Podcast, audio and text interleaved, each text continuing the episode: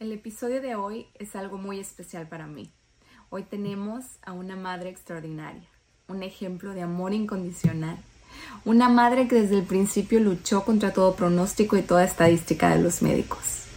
Y hoy puede ver los resultados y el gran poder que tienen las terapias en la vida de su hijo. Espero disfruten. Bienvenidos a Hablemos de Autismo con Jenny, este espacio creado para ti, para ti que eres parte de la vida de una persona única, que posee un cerebro lleno de misterios que iremos descubriendo juntos, y así poder generar cultura en nuestro alrededor, de la inclusión, de la empatía, del amor, pero sobre todo para recordarte día con día que no estás solo. ¡Comenzamos!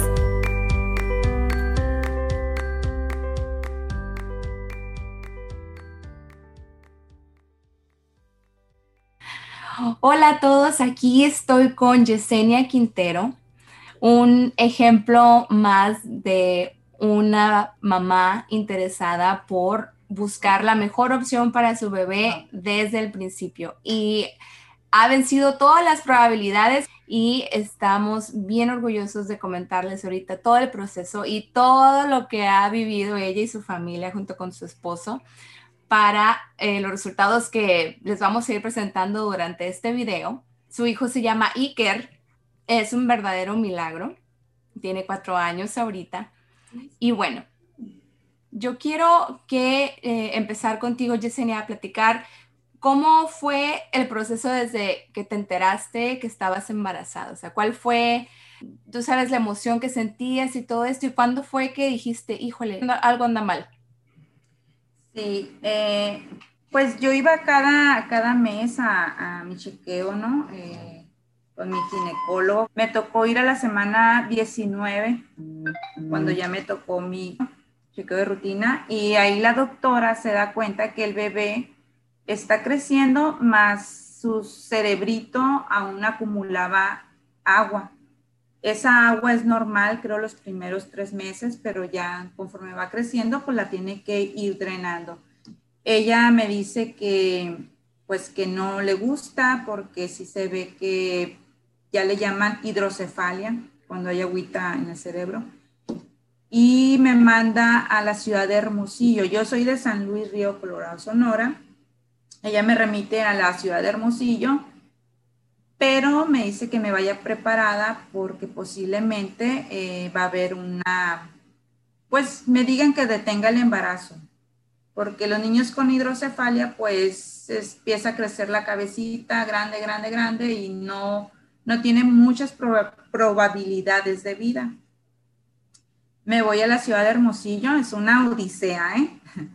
Me voy a Hermosillo eh, hay pues varios estudios, eh, entre ellas las econografías se llaman.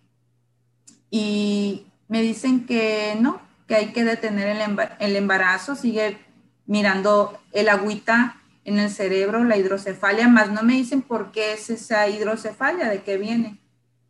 Me quieren remitir a la Ciudad de México, que es donde está eh, pues se acepta el, aborto, lo cual me rehuso.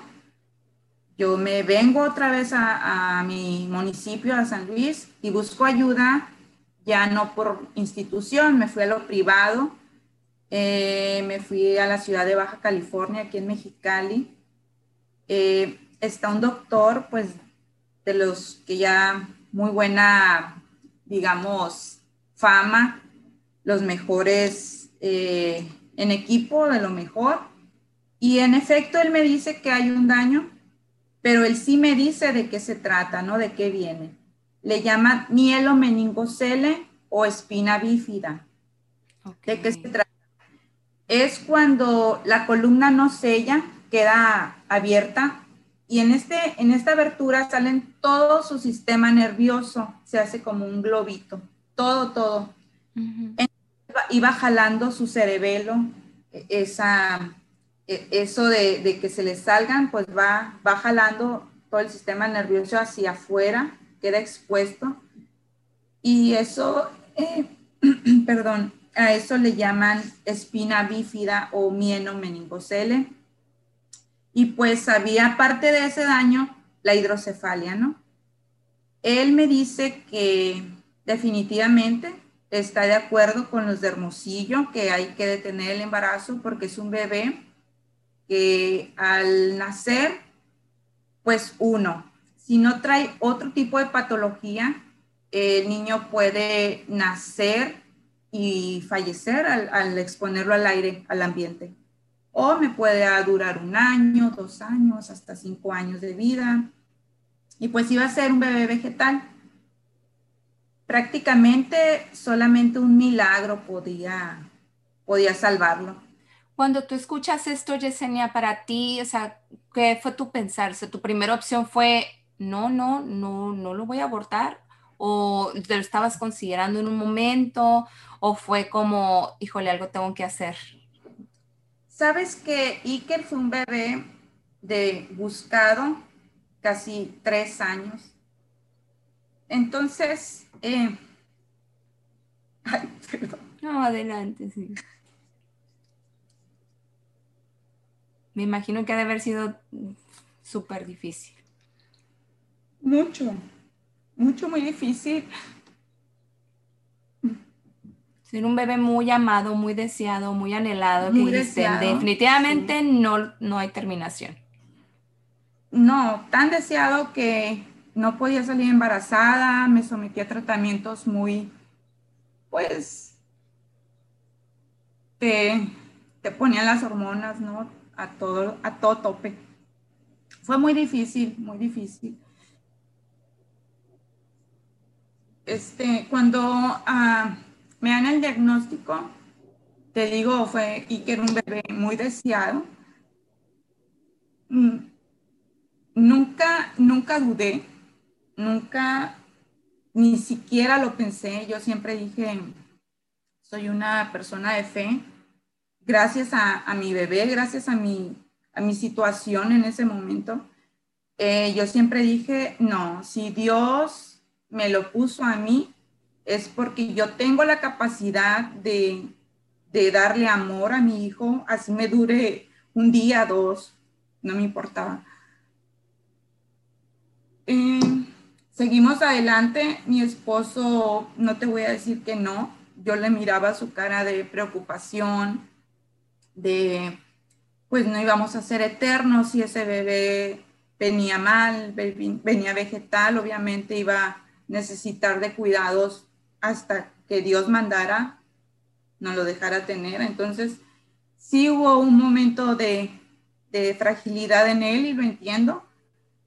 Más sin embargo, mi, mi aferramiento, porque me pasó algo muy curioso, yo tengo ahorita, con Nickers es mi tercer embarazo, pero tengo cuatro hijos. Eh, con mis anteriores embarazos yo sentí las pataditas después del cuarto mes y que fue al tercer mes. Entonces, cuando yo en ese momento me acuerdo de, de, sus patadas, cómo yo voy a sacar a mi hijo, cómo le voy a quitar la vida si él desde el tercer mes me decía, mamá, aquí estoy. Aquí estoy. sí.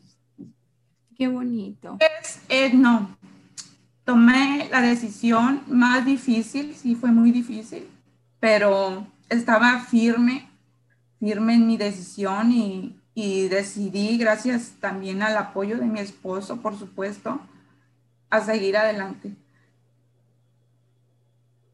En San Luis nos devolvemos a, nuestro municipio y, bueno, eh, la hija de mi esposo es doctora ahí en Mexicali y ella nos dice, háganse un segundo o un último más bien, un último chequeo. Tenía una última orden para, para que el bebé eh, miráramos cómo venía, las condiciones. Yo ya no quería saber más de doctores porque todos me decían lo mismo. Y ella me decía, llévalo, que sea tu última opción. Es un doctor que de hecho eh, trabaja en, en Yuma. Él viene a atenderme, sabe de mi caso, acepta, acepta atenderme. Y híjole, él fue el que me dijo, hay una esperanza. De ahí mi mundo ya brilló.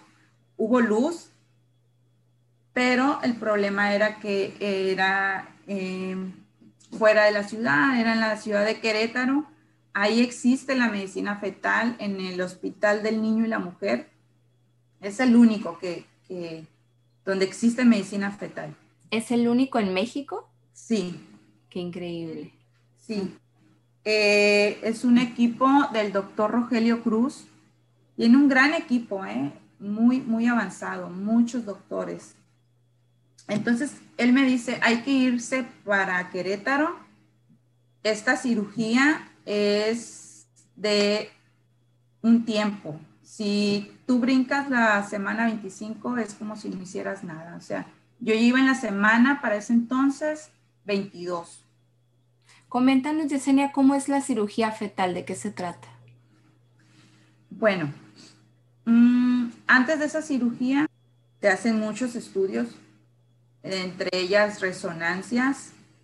Otra de ellas es sacarte el líquido amniótico de tu pancita para poder, si, e, poder saber si, si, eres candidata o no a ese tipo de cirugía.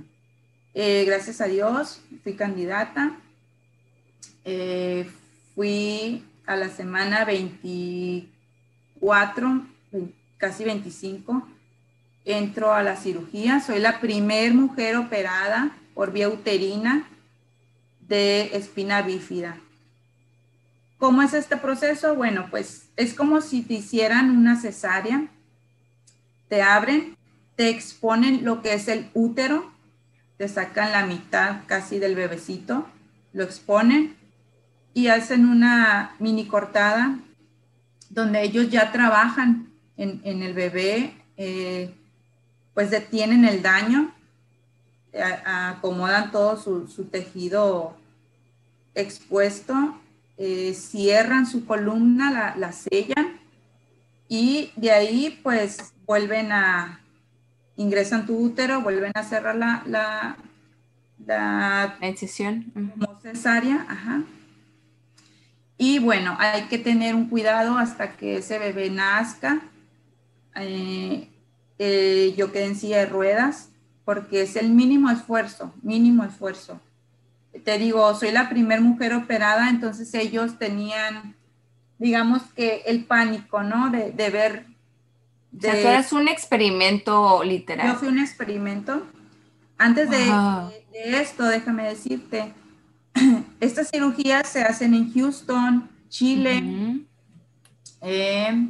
Brasil y no recuerdo otro, pero bueno, los doctores de Querétaro me propusieron traerme los doctores de Chile para Querétaro y, y que los de Chile hicieran la cirugía en mí para ellos observar y enseñarse porque en Querétaro ya se hacía esa cirugía, pero al nacer el bebé, no antes. Okay. Yo acepté y fui, pues, como dicen, el conejillo de Indias. Sí. Ellos enseñaron conmigo, eh, todo salió perfecto. El mismo día salió otro caso, pero una chica de Querétaro. Y los doctores de Querétaro ya trabajaron en esta chica solos y fue igual una cirugía de éxito. Y si no me equivoco, después de Iker, ahorita van 100 niños operados. ¡Qué increíble! Ese legado lo, empezó, pues lo empezó Iker contigo, o sea, porque si Iker no hubiera existido y si tú hubieras terminado ese embarazo, no hubieras dado pie a tanto. Exacto. Que, que, wow, Sí, es un niño. Dios, qué increíble. Sí, eh, definitivamente los tiempos de Dios son perfectos. Por algo eh, no me quería dejar salir embarazada todavía. Sí. Y, y te digo, no fue una experiencia que diga yo, me tocó mala suerte, no, al contrario. Me siento muy afortunada, muy bendecida, porque gracias a, a mi hijo y, ¿por qué no?, a mi valentía, eh, hay más niños que están operados, que van a tener una vida normal, porque después de esto ellos son unos niños normales. Sí hay secuelas. Eh, en este caso, Iker no siente de sus tobillos para abajo, pero de ahí en fuera a mi hijo nada lo ha detenido. Es un niño muy inteligente, muy aguerrido y pues ahí va, ahí va. O sea, en sí el pronóstico que te daban era que iba a ser vegetal, que no iba a poder caminar, que no iba a tener una vida normal, que te iba a durar dos años. Y ahorita Iker hace de todo. Vamos a pasarles un, un, video ahorita mientras seguimos platicando de cómo está Iker, que de tan valiente es de hecho, ah, me comentaron una historia por ahí de que estaban de viaje y él quería subir a las pirámides y andar caminando en piedras súper grandotas. O sea, él no ve ni un solo límite.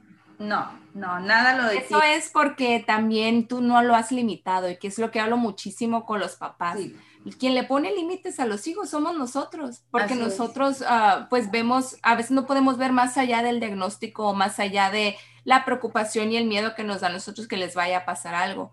Pero en sí, si tú a ellos les das toda la confianza y, todo el soporte y los tratas de la misma manera que todos los niños, ellos no ven límites y pueden hacer eso y mucho más. Tenemos que confiar mucho más en sus capacidades que en lo que nos dicen, ¿no? Platícame un poquito cómo fue esa experiencia, o sea, ¿qué dijiste? O sea, si tenías los recursos, no había, ¿qué tuviste que hacer para hacerlo posible? Fíjate que no, no había los recursos.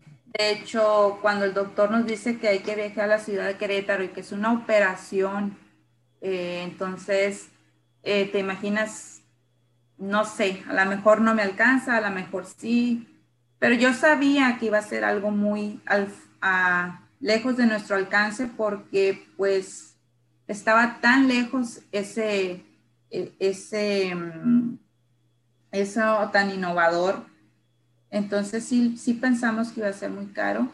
Eh, nosotros pues hicimos actividades. Gracias a Dios tenemos muchos amigos y familia que nos brindaron el apoyo económico.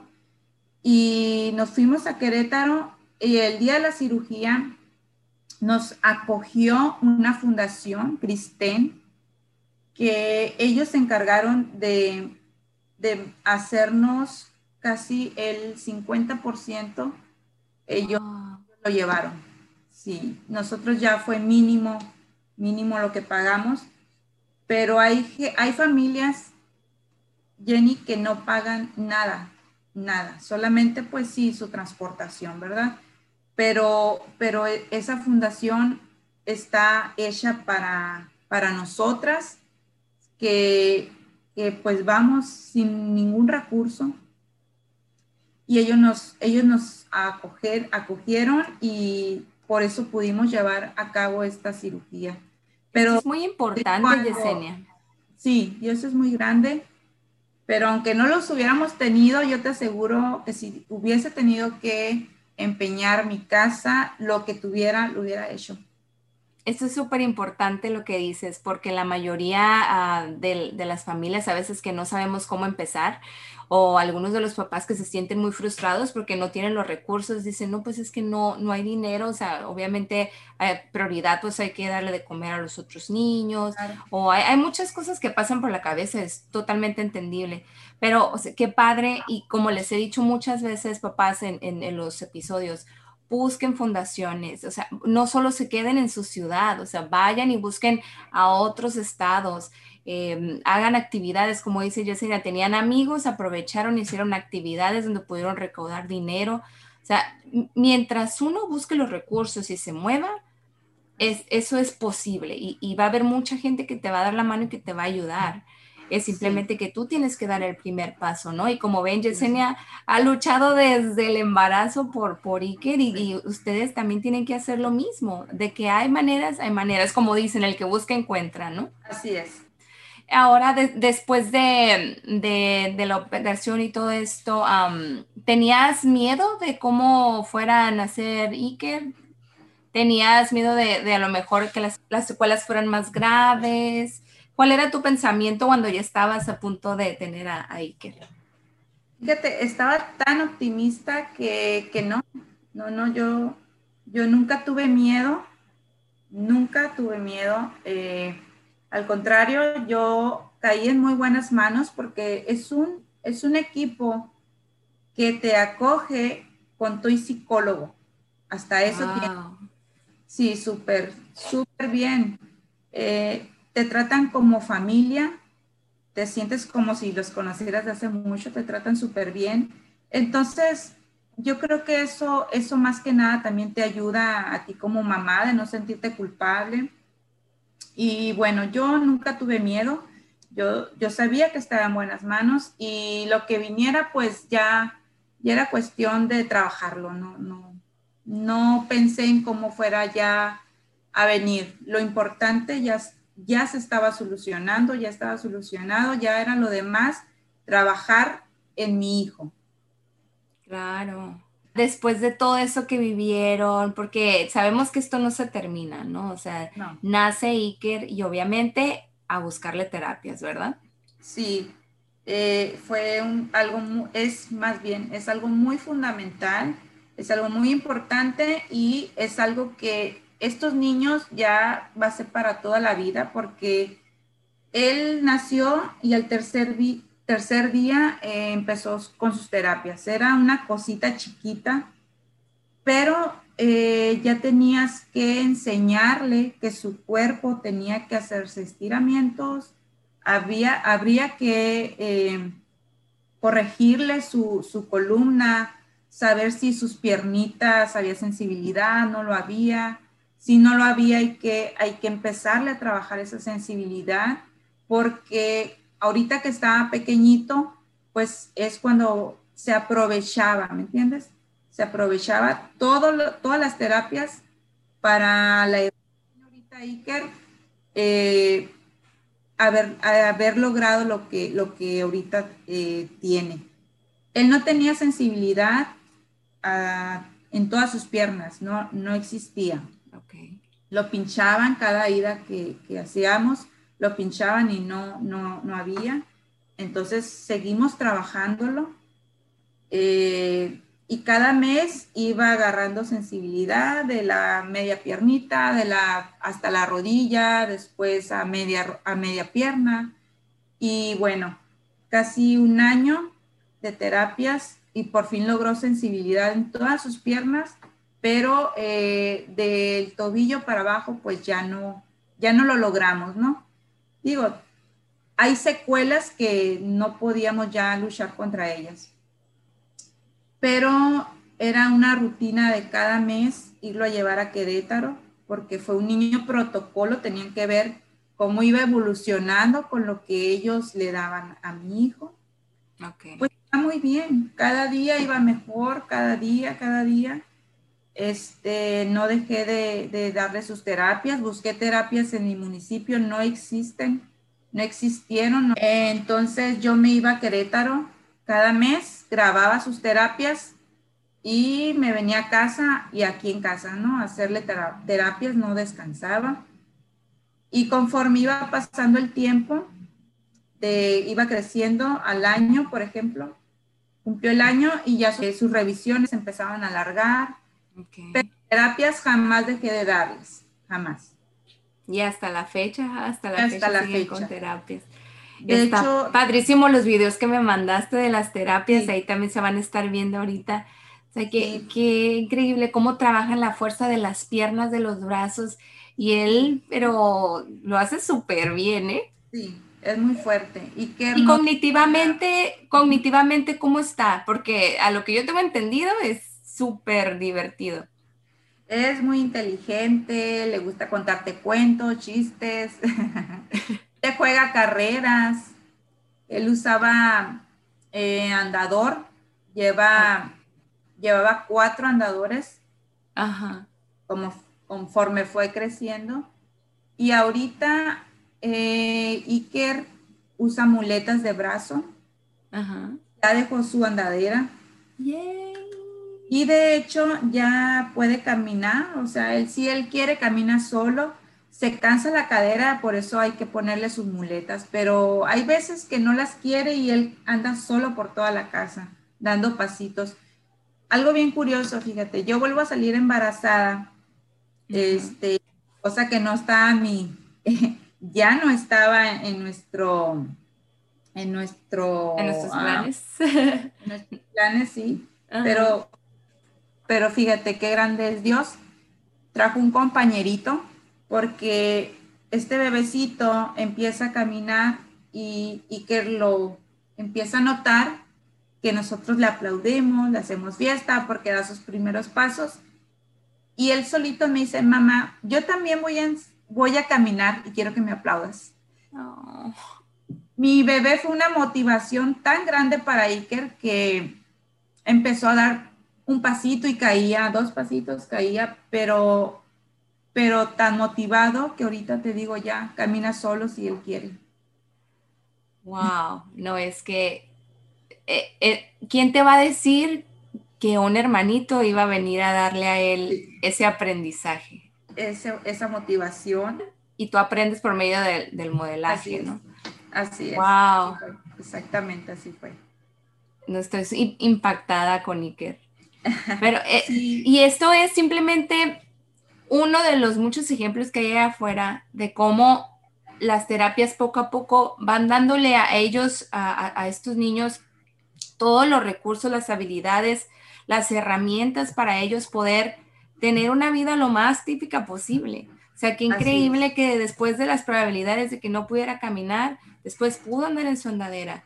Se podía jalar, vi el video donde se podía jalar del refrigerador y pararse, o sea, fuertísimo, Iker. Cognitivamente está bien. O sea, wow.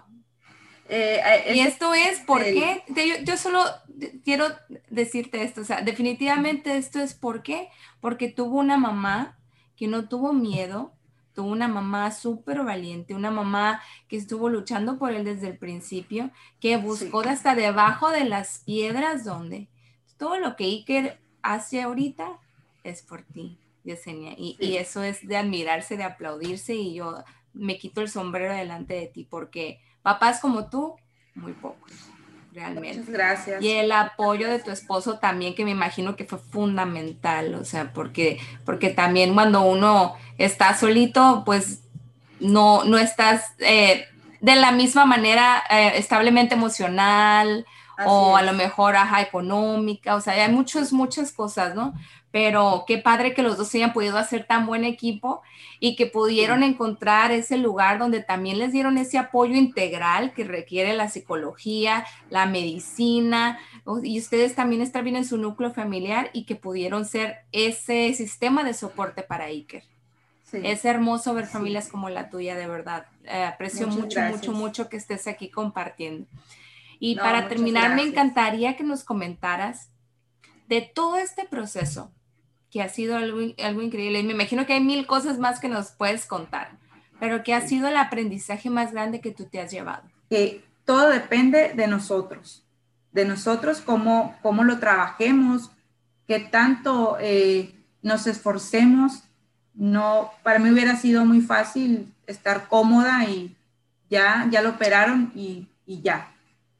Eh, pero no, yo, yo sé que, que fue algo un milagro, como, como me dijo el doctor de Mexicali. Entonces, si es un milagro o no, eh, yo no podía dejar ahí a mi hijo nada más, ¿no? Hay que, hay que seguir, hay que esforzarnos más para ellos, por ellos. Y yo creo que todo esto te lo va llevando el, el gran amor, que ahora sí, yo adoro a mis hijos, pero este niño me enseñó que el amor de madre es wow, súper fuerte, súper fuerte. Incondicional. Sí. Y todos sus esfuerzos y todo lo que batallaron y todo su sacrificio va a ser ah, recompensado. esperemos que, esperemos que, les vaya muy bien en las votaciones. Uh, Yesenia es esposa de Jesús Alonso Montes Piña, está concursando para la alcaldía de San Luis. Y para todos los que viven en la ciudad de San Luis y no saben a dónde acudir, eh, nos pueden contactar. Yesenia nos, nos puede dar guianza en ese aspecto. De hecho, me dice que ahorita Iker está eh, en una terapia de intervención temprana llamada lúdica. Entonces, siendo una ciudad tan pequeña, digo, pues, yo sé que Mexicali es una ciudad pequeña, pero mucha gente considera San Luis más pequeña todavía. Y hay recursos y hay fundaciones y, hay ayudas y hay terapias. Entonces, ah, para toda esa gente que nos escucha de San Luis, si necesita más información, les podemos dar aquí, Yesenia y yo, todos los contactos. Con mucho gusto, Jenny. Te voy a, te voy a robar un minutito de tu... De tu Adelante. Eh, por todo esto que, que, yo viví, todo este proceso tan frustrante, este, con apoyo de mi esposo, tenemos eh, en puerta ya casi una fundación aquí en San Luis, Sonora, eh, se llama Iker Esperanza de Vida. Oh. Para todas esas mamitas que, que le dan ese diagnóstico, nosotros las apoyamos para llevarlas a la ciudad de Querétaro. Y ahí en Querétaro está lista la Fundación Cristian para, para apoyarlas, para ayudarlas. Y bueno, hasta ahorita no ha salido aquí en San Luis otro caso, pero mis puertas están abiertas. Ahorita te digo, con lo de la pandemia, no nos dejaron abrirla, pero en un contacto por Messenger, Facebook, Yesenia Quintero de Montes me van a encontrar. Estoy para ayudar. Ay, muchas gracias. Se me llenaron los ojitos de lágrimas nomás de saber que, hay más ayuda por allá. Qué increíble que puedas cambiar la vida de otras mujeres y vas a ver que... Sí, porque yo no quiero que pase otra mujer lo que yo viví. Que no hay información, que no hay apoyo y pues para eso estoy yo aquí. No, pues qué, qué bendición tenerte aquí. Muchas gracias por, por tu tiempo, por estar aquí compartiendo nuestra historia, por compartirnos estos videos, estas fotos. Te lo agradezco muchísimo y que todo, todo, todo se les regresen mucho. Y los que estén en San Luis vayan a votar el 6 de junio. Muchas gracias, Un gusto, un gracias a ti. un honor. Igualmente, lo mismo digo. Y como siempre nos vemos uh, algún miércoles, eh, no les prometo todos los miércoles seguidos, pero uh, siempre publico algo uh, usualmente los miércoles. Así que con mucho gusto te invitamos, Yesenia, a ti y a todos los que nos están escuchando a que sigan y se suscriban, a, puede ser al canal de YouTube o a Spotify, el podcast, para que sigan escuchando más sobre Hablemos de Autismo con Jenny. Les mando un beso. Nos vemos. Hasta luego. Bye.